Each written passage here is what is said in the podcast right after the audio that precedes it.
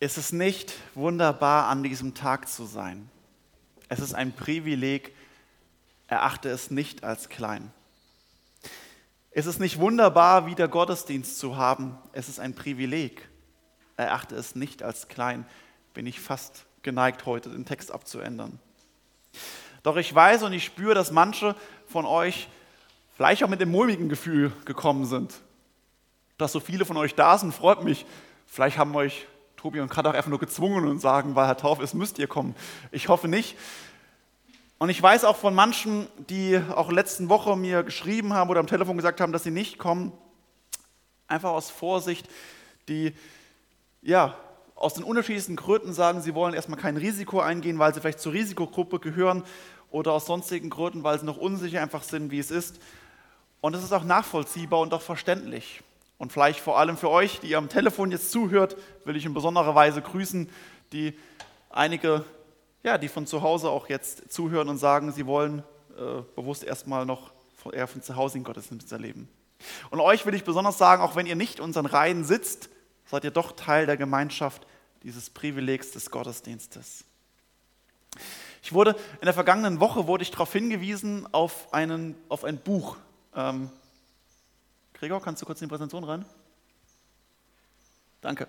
Auf ein Buch von Elisabeth von Taden, die ist geschrieben an eine Literaturwissenschaftlerin. Bereits vor eineinhalb Jahren hat sie dieses Buch veröffentlicht mit dem Titel Die berührungslose Gesellschaft. Und sie geht darin nach, wie in den letzten Jahrzehnten und fast schon Jahrhunderten ähm, immer mehr sich unsere Gesellschaft verändert hat, individualisiert hat, voneinander Abstand genommen hat, immer mehr auf körperliche Distanz gegangen ist. Einerseits als Fortschritt, dass zum Beispiel die Unverletzlichkeit und die Unversehrtheit des menschlichen Lebens und des Körpers massive Fortschritte gemacht hat gegenüber früher und viel, äh, vorherigen Zeiten. Auf der anderen Seite hat es auch dazu geführt, dass wir einsam geworden sind und dass, weil Liebe und Mitmenschlichkeit ganz stark über den Körperkontakt geschieht. Wenn ich jemanden tröste, macht das einen Unterschied, ob ich ihm einfach nur was zuspreche oder ob ich einen Arm um jemanden lege. Körperkontakt geht ganz, ganz viel mit Gemeinschaft, mit Liebe, mit Zuwendung zum Ausdruck bringen. Die Corona-Krise hat uns nun staatlich verordnet und aus Hygienemaßnahmen auch ähm, notwendig uns zu einer berührungslosen Gesellschaft gemacht. Wir nehmen Abstand voneinander. Social Distancing, das Schlagwort des Jahres 2020. Abstand halten als das notwendige Gebot der Stunde. Aber was vermittelt das eigentlich als Bild von unserer Gemeinschaft, generell als Gesellschaft? Machen wir einander krank? Sehe ich im Nächsten, dem ich begegne, nur eine potenzielle Virenschleuder? Im schlimmsten Fall jemand, der mich mit einem tödlichen Virus anstecken kann? Ist mein Nachbar also ein Mörder? Seid ihr, da jetzt zum Gottesdienst kommt oder die ihr vielleicht einkaufen geht im Aldi, potenzielle Massenmörder? Sind wir eine todbringende Gemeinschaft, gefährlich füreinander? Ich habe ganz bewusst deswegen heute als Überschrift gesagt, heilsame Gemeinschaft. Darum soll es heute gehen.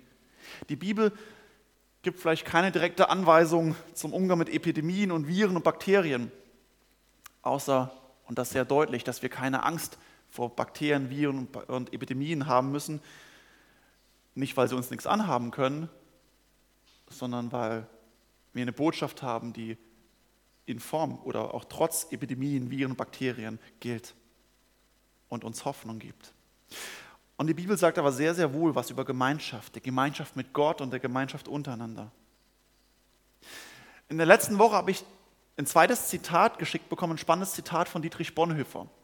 Und das ist in unseren Medien leider etwas untergegangen. Am Freitag hatten wir den 75. Jahrestag des Kriegsendes.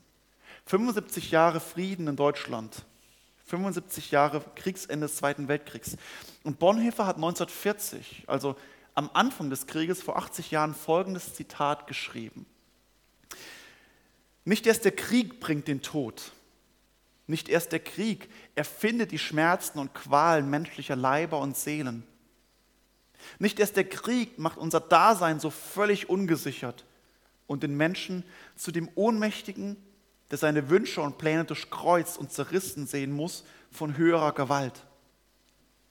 Aber der Krieg macht dieses alles, was ohnehin schon, was schon ohne ihn und vor ihm da ist, uns allen unübersehbar, die wir doch so gern dieses alles übersehen möchten.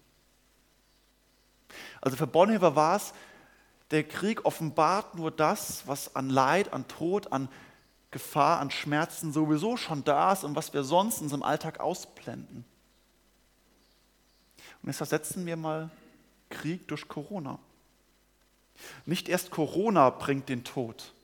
Nicht erst Corona erfindet die Schmerzen und Qualen menschlicher Leiber und Seelen. Nicht erst Corona macht unser Dasein so völlig ungesichert und den Menschen zu dem Ohnmächtigen, der seine Wünsche und Pläne durchkreuzt und zerrissen sehen muss von höherer Gewalt. Aber Corona macht dies alles, was schon ohne es und vor ihm da ist, uns allen unübersehbar, die wir doch so gerne dieses alles übersehen möchten. Corona offenbart, was eigentlich an unerfüllter Sehnsucht, an unerfüllter Nähe, an Geborgenheit, an unerfülltem Sinn und Hoffnung da ist. Wir Menschen sind erfolgreich im Verdrängen. Und je schneller unser Leben ist, je schneller unser Leben abseits von Lockdown ist, umso schneller sind wir auch im Verdrängen von all dem, was Teil unseres Lebens ist, Teil dieser Welt ist. Dass wir uns mit Krankheiten anstecken können, dass wir potenziell sterben können, ist immer Realität. Nur plötzlich wird es in besonderer Weise uns vor Augen geführt. Aber dass diese Welt unter dem Sündenfall unter den Folgen der Trennung von Gott leidet, dass es Kriege gibt, dass es Krankheiten, Seuchen, Leid und Tod gibt. Das ist ein Ausdruck dieser Welt, die sich sehnt und seufzt nach der Erlösung, wie es Paulus im Römerbrief schreibt, und so oft nicht findet. Plötzlich wird uns das Elend dieser Welt vor Augen geführt. Aber das ist die normale Realität dieser Welt, dass wir alle sterben können und sterben werden. Die Bibel ruft uns dagegen zu einem Bekenntnis der Hoffnung, das Evangelium von Jesus Christus, dem Sohn Gottes. Und ich lese aus dem Hebräerbrief einige Verse und der Hebräerbrief ist geschrieben worden an verfolgte und leidende Christen, für die den Märtyrertod an der Tagesordnung stand. Und ich lese, was dort die Apostel ihnen schreiben, Hebräer 10, die Verse 19 bis 25. Weil wir denn nun, liebe Brüder, durch das Blut Jesu die Freiheit haben zum Eingang in das Heiligtum, den er uns aufgetan hat als neuen und lebendigen Weg durch den Vorhang, das ist durch das Opfer seines Leibes, und haben einen hohen Priester über das Haus Gottes. So lasst uns hinzutreten mit wahrhaftigem Herzen, in vollkommenem Glauben, besprengt in unseren Herzen und los von dem bösen Gewissen und gewaschen am Leib mit reinem Wasser. Lasst uns festhalten an dem Bekenntnis der Hoffnung und nicht wanken, denn er ist treu, der sie verheißen hat. Und lasst uns aufeinander Acht haben und uns anreizen zur Liebe und zu guten Werken und nicht verlassen unsere Versammlungen, wie einige zu tun pflegen, sondern einander ermahnen und das umso mehr, als ihr seht, dass sich der Tag naht.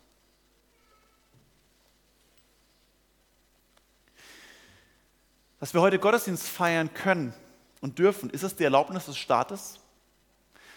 Machen wir es, weil das Robert-Koch-Institut nun festgestellt hat, dass die erste Welle fast abgeebbt ist und nun wir langsam wieder grünes Licht geben können? Treffen wir uns, weil die Landesregierung es erlaubt hat, ab Sonntag, 10. Mai, dürfen in Baden-Württemberg wieder Gottesdienst gefeiert werden? Nein. Wir feiern Gottesdienst und wir haben Zugang zur Gemeinschaft mit Gott durch das Blut Jesu Christi. Weil wir denn nun, liebe Brüder, durch das Blut Jesu Christi die Freiheit haben zum Eingang in das Heiligtum. Das Blut von Jesus Christus, das Blut von Karfreitag, das er am Kreuz von Golgatha vergossen hat, stellvertretend. Stellvertretend für Menschen, die von einem tödlichen Virus befallen sind. Stellvertretend die Menschen, die von einer Krankheit befallen ist, die sie zum Tod führt. Und nicht das Coronavirus, sondern viel, viel schlimmer. Ein viel tödlicheres und viel schlimmeres Virus, nämlich das Virus der Sünde, das uns den Zugang zum Tempel, den Zugang zur direkten Gemeinschaft mit Gott unmöglich macht. Jesus starb, so heißt es in Vers 20, durch das Opfer seines Leibes. Er hat sich selbst hingegeben, geopfert und er hat den Weg durch den Vorhang aufgetan. Mit diesem Bild ist der Vorhang im Tempel in Jerusalem gemeint. Dort gab es im Tempel eine große Halle, wo jeder rein durfte. Und im vorderen Bereich war ein großer Vorhang und hinten dran war das Allerheiligste. Dort stand die Bundeslade im Alten Bund und ist, dort war die Verheißung, dass Gott gesagt hat, hier bin ich gegenwärtig. Das Volk durfte aber nur in die, in die große Halle und hinter dem Vorhang, hinter dem großen Vorhang durfte der hohe Priester nur einmal im Jahr, nämlich am großen Versöhnungstag, ähm, in Verbindung mit dem Passafest der Juden durfte hinter dem Vorgang um stellvertretend um die Vergebung der Sünden für das Volk bitten und dann wieder rauskommen und dem Volk die Vergebung zusprechen. Es ist ein alttestamentliches Vorbild von Karfreitag. Und dieser, Vor dieser Vorhang trennte quasi das Volk von der direkten Gemeinschaft mit Gott. Es gab eine Trennung. Und hier schreibt nun Hebräer 10, Vers 21, dass Jesus ein solcher hoher Priester ist, der durch den Vorhang hindurch gegangen ist. Der wie der hohe Priester durch den Vorhang gegangen ist zu Gott dem Vater. Und der durch sein Leben, durch sein Sterben und Auferstehen den Vorhang, nicht nur die Vergebung erwirkt hat, sondern den Vorhang zerrissen hat. So lesen wir es in Matthäus 27, 51, dass in dem Moment, als Jesus starb an Karfreitag, zerriss dieser schwere, große Vorhang, der gar nicht zerreißen kann eigentlich, zerriss in zwei. Und es ist mehr nur als ein Symbol, es ist mehr nur als ein Zeichen.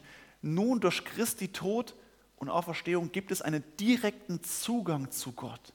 Eine direkte, reale Begegnung mit dem lebendigen Vater.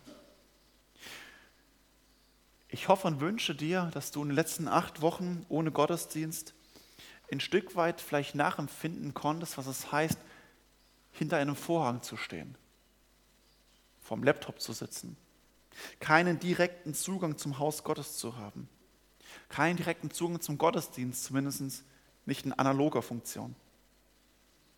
Und ich wünsche dir, äh, ich weiß natürlich, dass man auch Gott außerhalb begegnen kann, aber die besondere Verheißung der Gegenwart Gottes und der sicheren Gegenwart Gottes ist dort im Gottesdienst, wo er sagt, hier bin ich gegenwärtig. Und ich wünsche dir, das ist mein Gebet, dass du in den letzten Wochen eine Sehnsucht bekommen hast, eine Sehnsucht nach direkter Gottesbegegnung, eine Sehnsucht nach dem Gottesdienst. Dort, wo Gott zu uns spricht und wir ihm antworten, ihn anbeten, ehren. Das können, dass wir das können, ist keine Selbstverständlichkeit. Es ist uns vielleicht in den letzten Wochen durch staatliche Vorgaben und Corona vor Augen geführt worden. Aber umso mehr ist es der Zugang zur Gemeinschaft mit Gott, gibt es, ist keine Selbstverständlichkeit, weil es nur einen Weg gibt, der zu, diesem, zu dieser Begegnung führt. Und das hat nichts mit staatlicher Verordnung zu tun, sondern allein durch das Blut Jesu Christi, das uns die Freiheit schenkt, dass wir eintreten können zur Gemeinschaft mit dem dreieinen Gott. Aber brauchen wir das? Brauchen wir das? Ist Gemeinschaft im Gottesdienst wirklich so wichtig? Ist Gemeinde überhaupt so wichtig? Habe ich in den letzten Wochen vielleicht nicht auch kein gut Leben? Vielleicht hast du jetzt gedacht, wie ich da acht Wochen, was acht Wochen war schon kein Gottesdienst. Wirklich so lang habe ich gar nicht, gar nicht gemerkt. Vielleicht sogar gar nicht vermisst. Wenn du es nicht vermisst hast, umso schöner, dass du heute da bist. Aber wenn du es nicht vermisst hast, ist das irgendwie auch bedenklich. Bedenklich, weil es entweder ein schlechtes Zeugnis für unseren Gottesdienst ist, für unsere Gemeinde, oder ein schlechtes Zeugnis für dein Glaubensleben. In Vers 23 schreibt der Hebräerbrief, und lasst uns nicht verlassen unsere Versammlungen, wie einige zu tun pflegen, sondern einander ermahnen und das umso mehr, als, ich, als ihr seht, dass sich der Tag naht dass Menschen den Gottesdienst verlassen, die Gemeinde verlassen, mal aussetzen, mal eine Pause brauchen von dem allen. Vielleicht erstmal unregelmäßiger kommen und nach und nach unbewusst vielleicht austreten aus der Gemeinde. Irgendwann gar nicht mehr kommen. Das gab es auch schon im ersten Jahrhundert. Viele ehemalige Christen haben sich gar nicht aktiv gegen den Glauben entschieden. Es hat sich einfach so ergeben. Die Bachelorarbeit von Timus von Timon beschäftigt sich gerade damit, vor allem mit dieser Frage, dass Jugendliche und junge Erwachsene aus der Gemeinde unbewusst austreten und eigentlich dann später irgendwann feststellen, ich habe mich eigentlich nie gegen den Glauben entschieden, aber zehn Jahre später bin ich eigentlich kein Christ mehr. Ich war zehn Jahre nicht im Gottesdienst und so. Und was kann eine Gemeinde darum tun? Also, wenn ihr Fragen habt, Timon ist der Experte. Ich habe sie gelesen.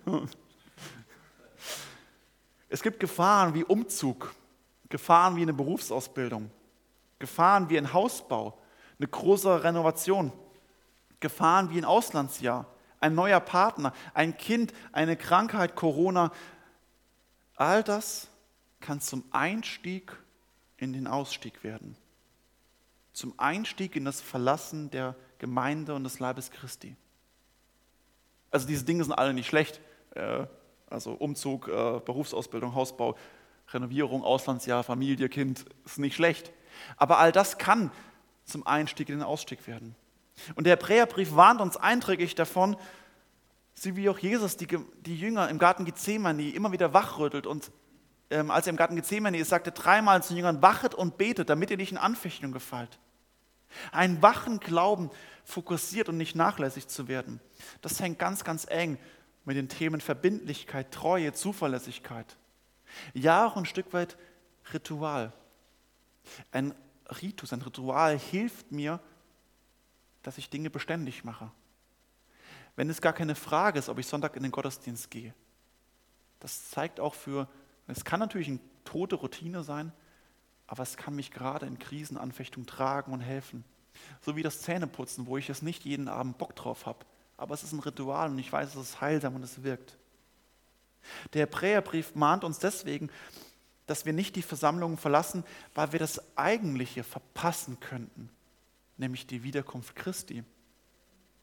Er sagt, das und nicht mehr und nicht weniger steht auf dem Spiel und das umso mehr, als er sieht, dass sich der Tag naht. Der Tag naht sich, der Tag der Entrückung, der Tag, wo Jesus wiederkommt und seine Gemeinde zu sich nimmt. Weil wir werden nicht alle sterben. Das ist die gute Botschaft. Jesus kann jederzeit wiederkommen, auch wenn wir gesund sind, wenn wir munter sind und gar nicht mit einem Ende unseres Lebens hier auf dieser Welt rechnen. Das wäre umso besser für uns, dann müssten wir nicht sterben.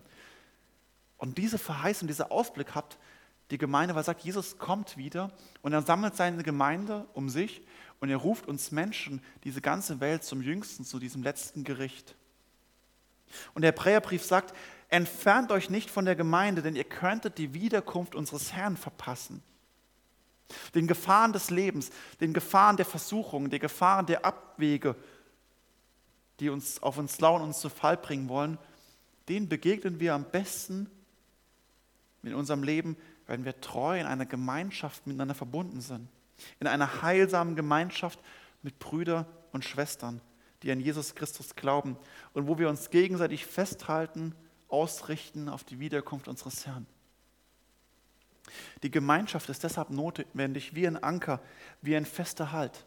Felia kann sich nicht selbst an ihre Taufe erinnern die nächsten Jahre. Es braucht dazu die Eltern, es braucht dazu euch Paten, euch als Familie, als Großeltern, als Gemeinde, die Felia daran erinnern. Bei ihr ist es ganz offensichtlich. Aber im Glauben sind wir alle wie ein kleines Kind, was immer wieder erinnert werden muss, weil wir selbst so viele tolle Sachen in dieser Welt sehen und ab, wegrennen und was anderes machen, weil unser Blick immer wieder abschweift. Und die Gemeinschaft soll deswegen wie ein Anker, wie ein Halt in Krisengefahren dieser Welt sind. Alleine schaffen wir es nicht. Eine berührungslose Gesellschaft hat uns alle zu, Individuen, zu Individualisten gemacht, zu Einzelkämpfer, die sagt, allein kriegst du es hin. Vielleicht ist es auch so. Die Bibel sagt genau das Gegenteil. Auf Dauer sind wir als Einzelne schutzlos ausgeliefert. Vielleicht kriegst du als Einzelne eine gewisse Zeit hin, aber auf Dauer sind wir schutzlos ausgeliefert. Und so wie diese Welt uns vermitteln möchte, dass die größte Katastrophe dieses Lebens wäre, wenn wir sterben müssten. Das merken wir erst bei Corona. Die größte Katastrophe wäre der Tod. Sagt die Bibel, unser Tod ist nicht die größte Katastrophe unseres Lebens. Die größte Katastrophe ist, der Tod zu sterben, ohne die Verbindung mit dem lebendigen Gott zu haben. Wenn wir nicht im Glauben an Jesus Christus stehen, wenn wir sterben oder wenn Jesus wiederkommt, dann gehen wir verloren. Das ist die größte Katastrophe. Und wenn wir mit Christus verbunden sind, dann ist, der Sterben das, der Gewinn, weil wir wissen dürfen, wir gehen heim zum Vater und wir wissen, wer auf uns wartet. Und deswegen ist es genau das das Ziel der Gemeinschaft, dass wir uns immer wieder ausrichten auf was, was hält und was, was trägt. Auf den, der hält und den, der trägt, nämlich Jesus Christus, den Anfänger und Vollender unseres Glaubens. Und wenn Jesus den Zugang zum Vater, den Zugang zum Tempel, den Zugang zum Heiligen, zum Heiligtum und zum wahren Gottesdienst ermöglicht, so liegt es nun auch in unserer Verantwortung, nicht davon abzuirren, sondern immer wieder den Blick zu haben auf den Glauben und auf den lebendigen Gott. Und so sagt es hier in der Mitte der Hebräerbrief, so lasst uns hinzutreten mit wahrhaftigem Herzen in vollkommenen Glauben, besprengt in unserem Herzen und los von dem bösen Gewissen und gewaschen am Leib mit reinem Wasser. Lasst uns hinzutreten. Es ist ein Privileg, in das Heiligtum gehen zu dürfen. Den Juden war das deutlich. Nur der hohe Priester durfte zum Allerheiligsten. Es ist ein Privileg, in den Gottesdienst, in die Begegnung mit Gott zu gehen. Ein wahrhaftes Herz und ein vollkommener Glaube sind gerade dazu eben nicht fähig, mit diesem vollkommenen Herzen Gott zu begegnen. Wenn wir aber mit reinem Wasser gewaschen sind, ist ein Verweis auf die heilige Taufe. Gewaschen, befreit von dem, was uns von Gott trennt, von der Sünde und besprengt im Herzen ist der Verweis auf das heilige Abendmahl, wo wir Christus in uns aufnehmen. Wo wir also durch Taufe und Abendmahl lebendig zum Glauben geführt werden mit Gott, mit ihm verbunden sind. Dort bekommt, dort geschieht genau das, dass wir eben ein neues Herz geschenkt bekommen, ein vollkommenes Herz. Nicht als Verdienst, sondern als Geschenk. Taufe, Abendmahl und Glaube haben das Ziel, uns zu verändern.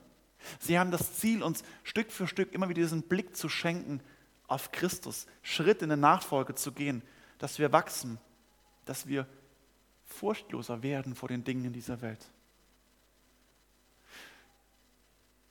Und es geht darum, dass wir eben nicht allein unterwegs sind, sondern in dieser Gemeinschaft. In Vers 22 und 23 heißt es zweimal, so lasst uns festhalten. So lasst uns festhalten an der Bekenntnis der Hoffnung und nicht wanken, denn er ist treu, der sie verheißen hat.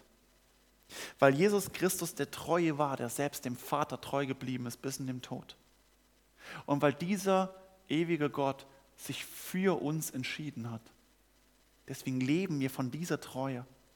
Wir dürfen festhalten an der Botschaft, an der Gnade, der Zusage, der Verheißung Gottes, der Errettung. Die Botschaft der Hoffnung ist die Botschaft des Evangeliums, das Bekenntnis des Evangeliums. Und wer mit ihm verbunden ist, dem kann weder Krankheit noch Leid noch Tod etwas anhaben. Weder Schmerz noch Krieg noch sonst etwas können uns trennen von der Liebe Gottes, die in Christus Jesus ist, unserem Herrn. Und das Ziel der Gemeinschaft ist es also, vor allem gemeinsam standhaft zu sein, diesen festen Blick auf die Wiederkunft und auf die Treue.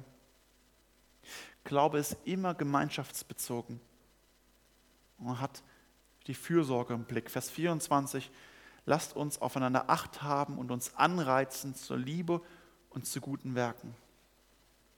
Vielleicht brauchst du den anderen nicht. Vielleicht brauchst du den, der jetzt links und rechts oder vorne hinten von dir sitzt, nicht.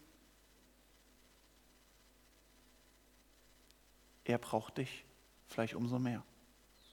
Vielleicht bist du in einer Phase gerade, wo, er, wo du ihn nicht brauchst. Aber wir vergessen bei Gemeinschaft, dass es genauso wichtig ist, der andere könnte mich umso mehr brauchen. Und wenn ich in der Phase bin, dass ich jemand anderes brauche, bin ich froh, dass der andere auch mich sieht und für mich da ist. Ganz am Anfang der Bibel, in 1. Mose 4, lesen wir, dass der zweite, die zweite Sünde dieser Welt, lesen wir davon, dass Kain sich von seinem Bruder Abel entfernt. Und Gott fordert ihn auf und fragt, Kain, wo ist dein Bruder Abel? Aber seine Reaktion ist die Verneinung der Gemeinschaft. Soll ich meines Bruders Hüter sein? Und genau dies führt zur Sünde. Es ist das Gegenteil der Fürsorge, das Gegenteil des Aufeinander-Achthabens.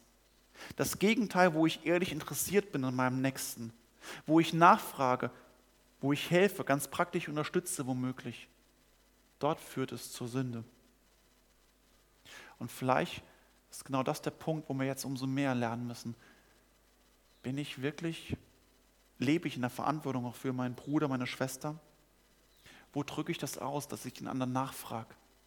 Wo drücke ich das aus im Hauskreis, in der Gemeinde, in der Kleingruppe? Wo drücke ich es aus, dass ich nach dem Gottesdienst wirklich mal jemand frage oder mal ihm schreibe, hey, wie geht's dir eigentlich? Ich habe die Woche ein Gespräch mit jemandem gehabt, der gesagt hat, ich wurde seit Jahren nicht mehr in der Gemeinde von jemandem gefragt, wie es mir geht. Eigentlich heftig. Also, dieses, ich glaube, die Person hat dieses, ja, wie geht's dir? Ah, alles klar. Wahrscheinlich nicht damit gemeint, sondern ein wirkliches Nachfragen. Die Grundpfeiler des Glaubens drücken sich in 1. Korinther 13, 13 aus, in dem Dreiklang Glaube, Liebe, Hoffnung. Und genau das kommt auch hier zum Vorschein. Vers 22, der vollkommene Glaube. Vers 23, das Bekenntnis der Hoffnung. Und Vers 24, das Anreizen zur Liebe. Glaube, Liebe, Hoffnung. Darin besteht das persönliche Glaubensleben und das gemeinschaftliche Leben. Und das ist die wahre Gemeinschaft mit dem lebendigen Gott. Die wahre Gemeinschaft durch seinen Sohn Jesus Christus. Sie zeigt sich in der Liebe der Gemeinde untereinander. In der Liebe zur Schwester, in der Liebe zum Bruder. Und wir leben von dem Zugang zu Gott, der uns allein Jesus Christus ermöglicht. Und diese Gemeinschaft haben wir nötig, in die er uns stellt. Und wir brauchen uns, dass wir aufeinander Acht haben, dass wir uns ausrichten auf die Wiederkunft unseres Herrn Daher ist die christliche Gemeinschaft, kann niemals berührungslos sein. Vielleicht im Moment kontaktlos, umso mehr die Verantwortung, den anderen Kontakt zu suchen. Mein Nächster ist nie eine potenzielle Virenschleuder, sondern wir leben aus einer heilsamen Gemeinschaft. Die heilsame Gemeinschaft mit unserem lebendigen Gott und der uns in die Gemeinschaft ruft, der uns miteinander verbindet. Jesus Christus, ihm zur Ehre. Amen.